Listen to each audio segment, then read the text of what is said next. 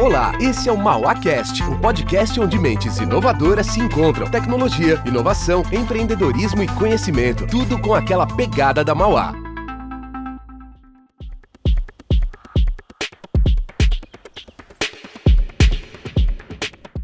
Olá, sou Gabriela Azevedo, psicóloga e membro da Academia de Talentos do Instituto Mauá de Tecnologia, uma área dedicada ao desenvolvimento de carreira e socioemocional dos alunos e ex-alunos da instituição.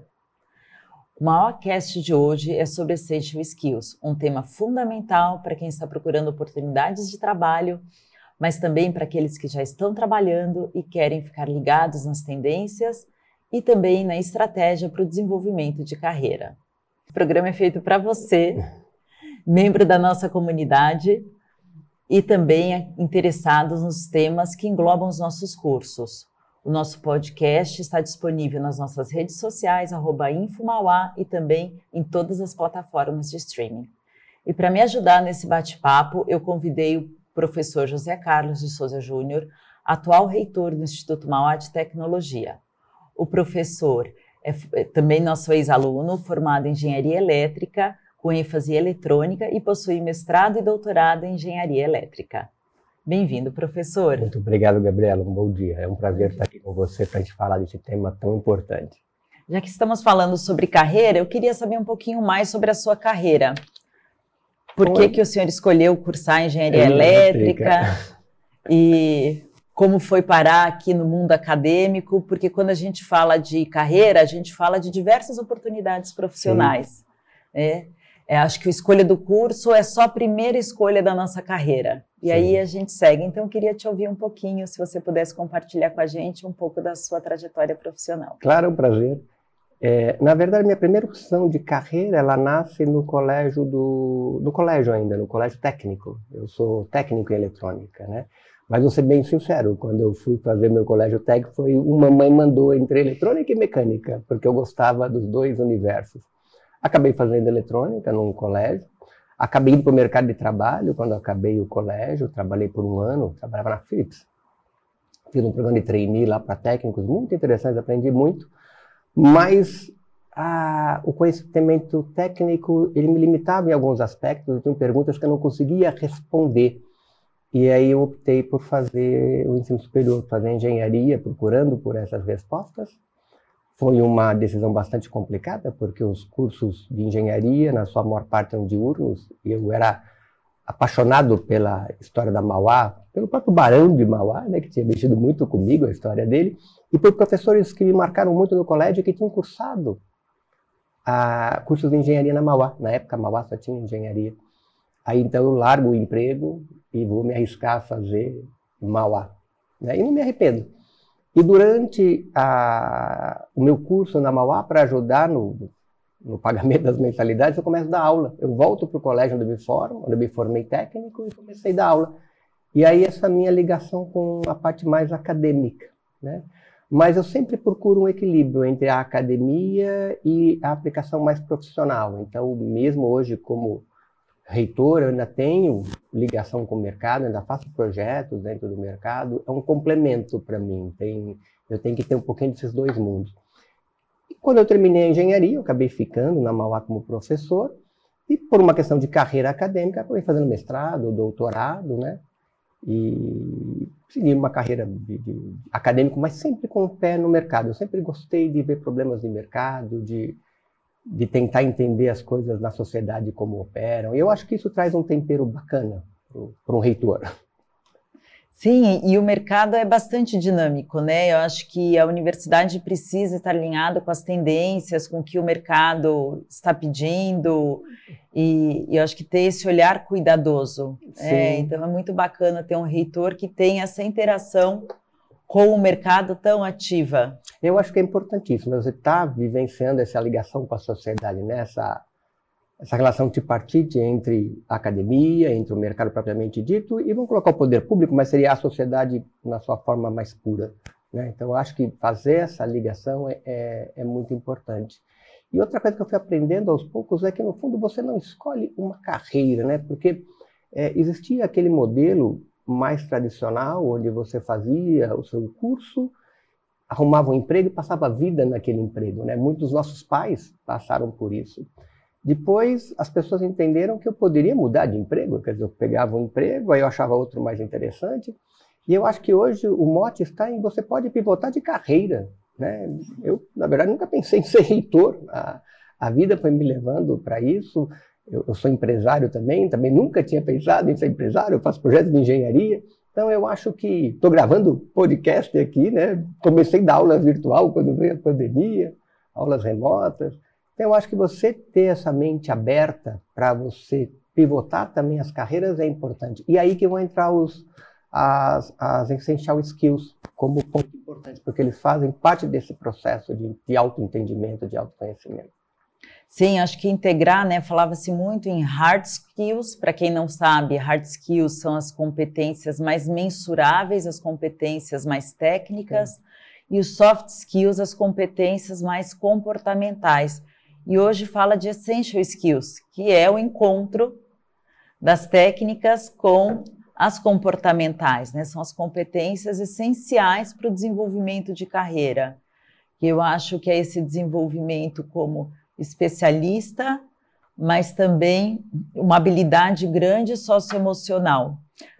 Eu lembro quando a gente começou a desenhar a Academia de Talentos, a ênfase que você e o professor Nitz deram no desenvolvimento socioemocional dos alunos também, né? A gente não só se preocupar com prepará-los para o mercado, para o processo seletivo, mas também desenvolver essas competências que o mercado que é tão dinâmico e que nos oferece tantas oportunidades, né, também. É verdade. E para que os alunos também estejam preparados. É. Sabendo que diz respeito ao, ao, a um prazo mais longo, né, as soft skills elas são muito importantes nesse prazo mais longo. A gente fala né, que às vezes a pessoa é contratada através de uma prova, de um teste, que como você bem colocou, é bastante fácil de eu mensurar os meus hard skills, as minhas competências bem específicas em determinado campo mas como eu trabalho em grupo, como eu consigo ter liderança, como eu sou adaptável ou não, a minha inteligência emocional são coisas muito mais difíceis de serem avaliadas. Essa avaliação se faz num prazo mais longo, né? Você dentro de um time, dentro de uma companhia, trabalhando em grupo. E ali que o LinkedIn, se não me engano, em 2020 faz uma pesquisa, ele diz que as carreiras mais, no que diz respeito a prazos mais longos, eles dão um peso de 75% para o software skill em relação ao hardware skill. E aí o termo essential skill, na verdade, pela literatura, ele vem tentar corrigir um erro que aconteceu lá atrás. Porque quando você fala de hardware e software, você lembra de hardware e software, lá do computador. Por quê? Porque lá atrás, realmente, o mais difícil era eu fazer o hardware, era eu construir a máquina. E o software era muito simples, porque as máquinas eram máquinas que tinham poucas operações matemáticas, pouca capacidade de fazer contas. Então, fazer software era muito fácil. E depois percebeu que foi um erro enorme, porque hoje é mais fácil fazer hardware do que fazer software. E estão percebendo que quando chamaram de software skills, as habilidades emocionais, estavam cometendo o mesmo erro, porque não tem nada de soft. Você acaba sendo desligado de uma empresa, você não conseguir ascender na carreira, porque você não consegue trabalhar em grupo, porque você não consegue ter empatia, ouvir o outro, né? E aí o pessoal falou, não, isso, isso, não tem nada de soft, isso é essential mesmo, né? Então é importante que você tenha essas competências, obviamente, junto com as de hardware, porque se você também não tiver os conhecimentos específicos, não adianta, né? E eu acho que isso mostra muito, porque hoje tem uma cultura que o pessoal fica questionando, ah, a universidade vai perder o seu sentido, porque hoje o certificado não vale mais nada. É, assim, o certificado eu vou fazendo cursos, eu acho que isso tem um pouco de verdade quando você entende a universidade como alguma coisa que só traga hardware skills. E é isso que nós não queremos. A gente entende a universidade como uma, uma trajetória, uma jornada onde você desenvolve hardware skills, mas desenvolve muito também dos seus software skills.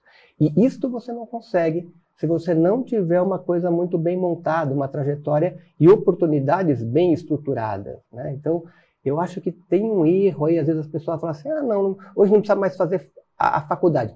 Hoje talvez você não precise da faculdade para ter só os hardware skills, mas para você ter esse conjunto dos essential skills, que é esse casamento, eu ainda acho que a experiência universitária ela é bastante rica.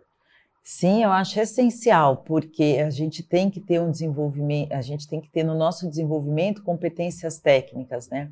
Eu não consigo imaginar alguém tratando o emocional de uma pessoa sem ter estudado psicologia, Exato. né?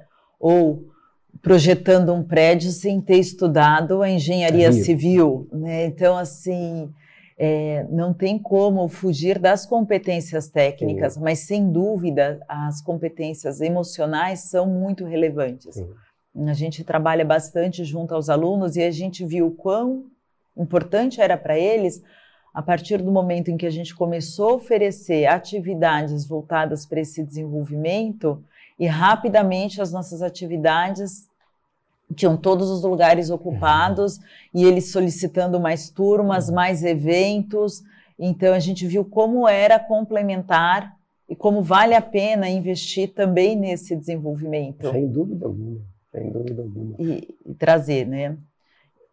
Uma, uma, coisa que eu, que eu acho, é, uma definição que eu trago, que eu acho interessante, o hardware skill, ele te ajuda muito a resolver problemas complicados. Enquanto o Essential Skill, ou Software Skills, te ajuda a resolver problemas complexos. Então, isso é diferente, né?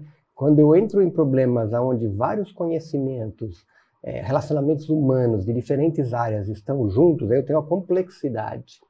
Quando eu vou para um problema muito específico, de uma estrutura metálica, de uma ponte, por exemplo, posso ter um problema extremamente complicado, que ali os meus hardwares resolvem. Mas quando eu boto aquilo dentro de uma sociedade, eu vou para um aspecto de mobilidade, de manutenção, de negócio, de viabilidade, de impacto ambiental, aí eu começo a ter complexidade. E aí o software Sim. ou essential skills vão ser muito importantes. Então, para um mundo cada vez mais complexo e complicado, Sim. você precisa das duas coisas, senão você vai ficar capenga nesse processo, né? É, você acaba devendo para algum lado. E a gente está sempre lidando com pessoas, né? E pessoas são, na essência, complexas e complicadas Cada. muitas vezes. É, e eu acho que o mercado também ele é bastante dinâmico. É, novas ocupações estão sempre surgindo. Então a gente tem fu funções, especialmente na área da tecnologia, é, que a gente não tinha antes. É verdade. Né? Então a gente precisa muito acompanhar esse dinamismo. Então, pessoas que não tenham proatividade, que não tenham interesse, curiosidade intelectual, é, vontade de resolver problemas, é, acabam ficando muito defasadas do que o mercado tem demandado, né? Exato. Empatia, principalmente nesse período pós-pandemia, é essencial. É, a gente passou aí dois anos de muitas perdas, e, e, o mundo precisou muito do olhar empático e esse olhar entrou nas empresas e hoje faz parte desse dia a dia. Já fazia antes, mas acho que hoje mais fortemente. Tem um peso maior, né? Tem um peso maior. Começaram a valorar melhor isso, né? Sim. É, e, e, isso é importante. E é alguma coisa que você não consegue com facilidade ensinar ou aprender nos livros, né? Depende de experiências pelas quais a sua vida vai passando. E, e eu acho que é aí que tem a importância de um curso moderno numa universidade, que é justamente colocar o aluno à frente dessas oportunidades, né? que ele consiga conviver com isso, que ele consiga conviver com o contraditório, que ele consiga conviver com a dificuldade, né? que ele tenha o, o a, as frustrações que fazem parte da vida da gente, mas dentro de um ambiente mais controlado, mais adequado. Eu acho isso muito interessante aqui na Mauá, como os cursos se encontram. É é, como os alunos fazem projetos em conjunto, como tem disciplinas que eles podem se encontrar do primeiro e quinto ano estão conversando, o curso de design com o curso de engenharia e administração. Eu acho que valeria até a pena, já que a gente está pensando em todo esse dinamismo e integração, é, se você puder contar para a gente um pouco mais do projeto de, do Eureka, né? Que eu acho que é um projeto encantador em que todos, todo mundo se encontra ali que está terminando o curso, né? Que existe essa integração do nosso tripé. Né, quando você vai para o mundo moderno, que são problemas complexos que você tem que resolver, é importante que na formação da tua equipe você tenha diversos conhecimentos, ou seja, você veja os problemas por faces diferentes, né? E a gente, como ser humano, por uma questão até de facilidade, a gente vai procurando se agrupar com o, o que nos é similar, né? a gente se sente mais à vontade. Sim. Quando você traz essa oportunidade, você coloca a pessoa fora de uma zona de conforto inicialmente, mas depois ela vai entendendo a importância do conhecimento complementar do outro, né? É, nós, vou falar como engenheiro, porque eu sou engenheiro.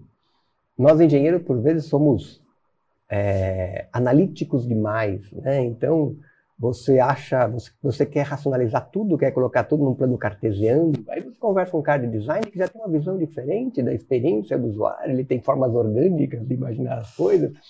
E aí você começa a conviver com aquilo e ele começa a entender melhor o seu mundo, você entende melhor ele, você chega num consenso, numa média ali que é mais adequada, né? que traz uma solução melhor, uma experiência melhor para o usuário. Então, acho que colocar isso, quebrar os silos, porque a, as universidades mais tradicionais, embora elas tenham as diversas áreas de conhecimento, elas trabalham de forma muito isolada. Um trabalho de graduação de curso geralmente é feito num único curso. Aqui não, você bem colocou. Na Eureka, um trabalho de conclusão de curso pode misturar alunos dos diversos cursos. Mesmo dentro das engenharias, são nove engenharias, uma é diferente da outra. Né? Às vezes a mentalidade do eletrônico é diferente da mentalidade do engenheiro de produção. Estão vendo universos diferentes ali. Quando você coloca eles juntos, eles entendem o quão complementar pode ser o trabalho que eles desenvolvem e que isso agrega. Então, eu acho muito bacana você colocar esse, esse criar esse contato, né? No, criar o que a gente chamou de meio líquido, né? Onde essas conexões podem acontecer, que é o tal do nexialismo que a gente defende aqui, que na verdade nada mais é do que uma essential skills. A competência de eu fazer as conexões, e para fazer conexões eu tenho que entender o outro, não entender apenas as minhas fortalezas, mas entender a fortaleza do outro também, e onde é que eu posso trabalhar em conjunto. Sim, como se complementam, né? Sim. Eu acho encantador. Começo o ano já na expectativa da Eureka, porque os trabalhos são geniais, né? Tão inovadores. Sim. E eu fico encantada.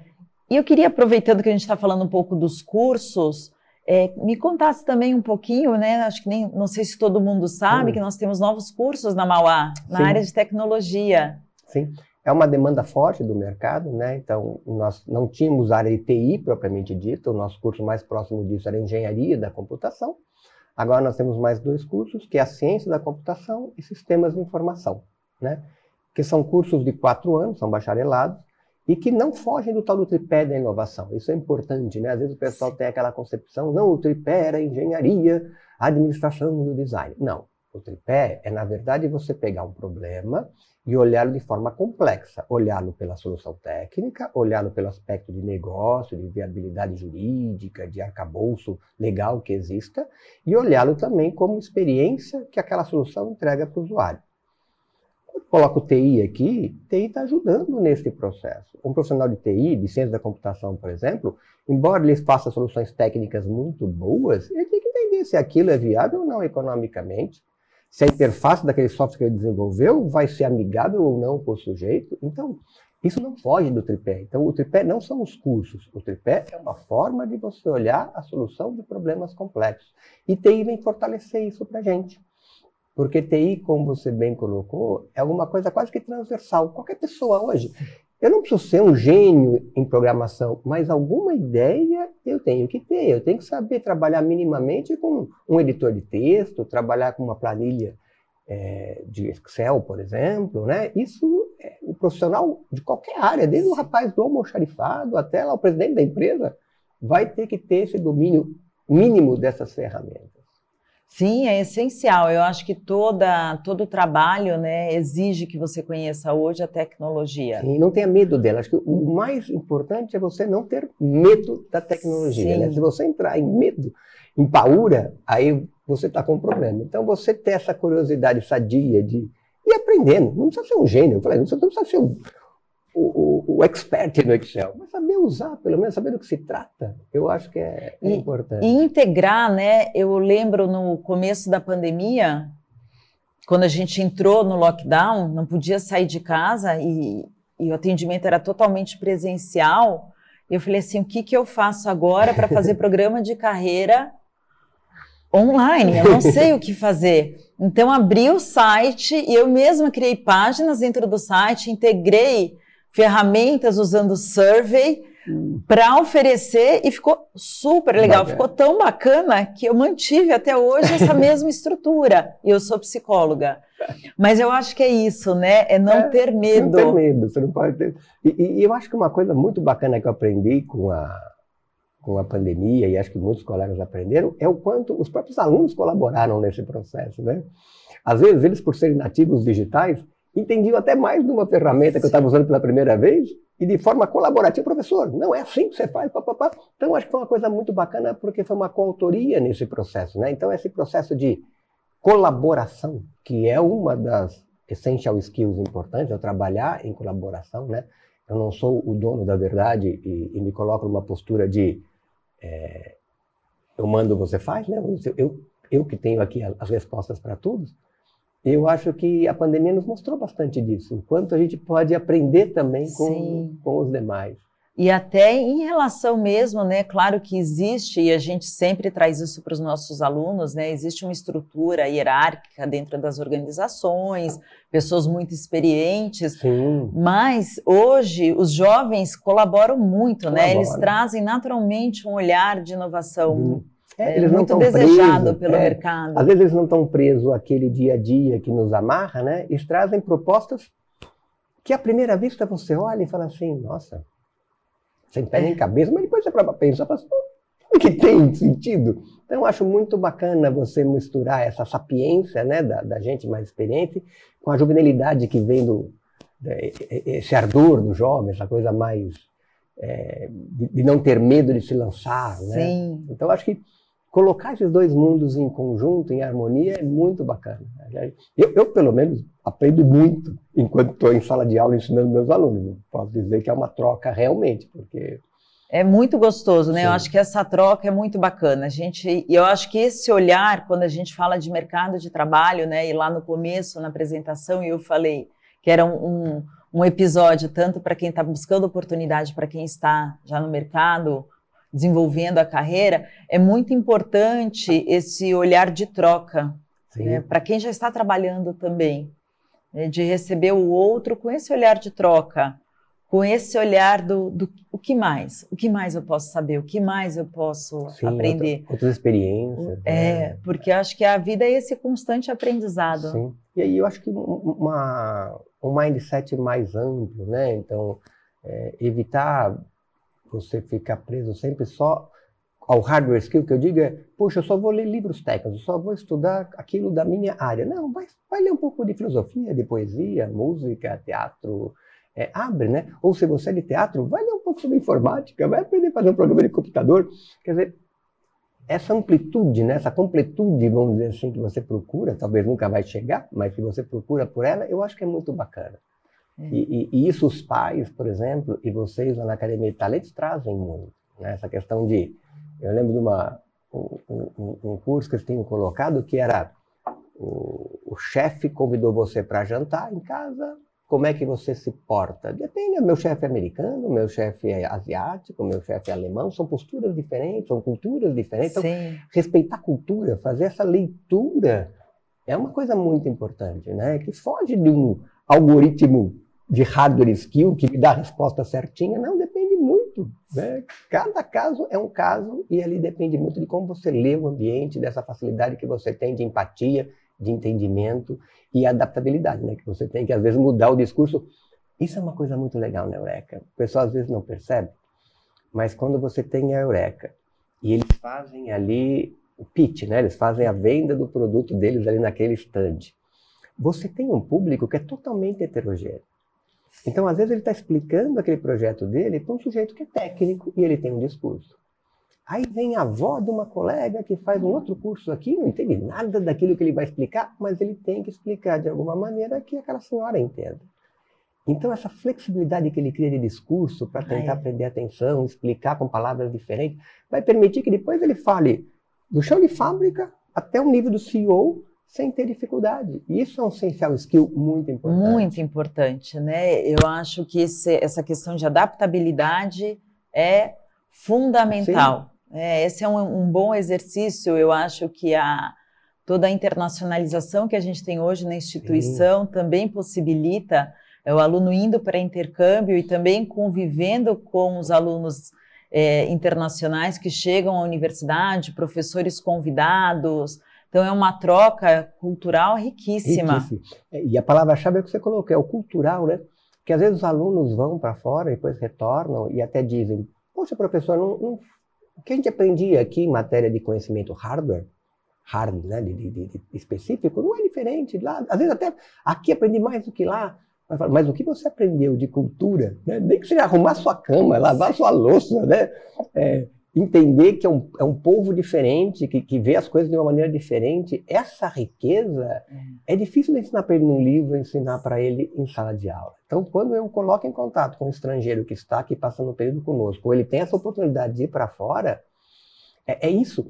E às vezes até os próprios professores têm um pouco de dificuldade, né? Eles falam assim, poxa, mas ele foi para lá e o que ele cursou lá não é exatamente o que ele cursou aqui. Nem era para ser, porque se fosse exatamente, ele ficava aqui. É Sim. É justamente porque ele foi fazer algo diferente que tem o seu valor, né? Que ele abriu a cabeça para outras outras formas de ver o mundo.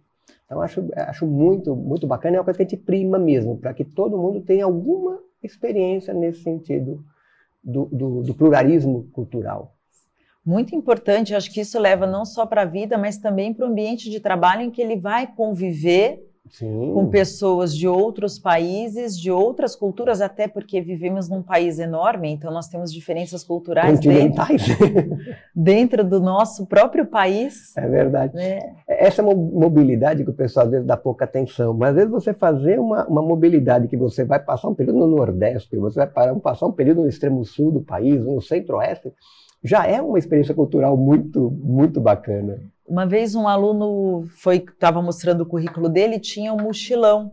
Ah. E o mochilão a gente sempre associa, ah, vou fazer um mochilão na Europa, vou fazer um mochilão na Ásia. Ele escolheu fazer no Brasil. Que bacana! E foi muito bacana. E ele me contando todas as experiências que ele viveu, né?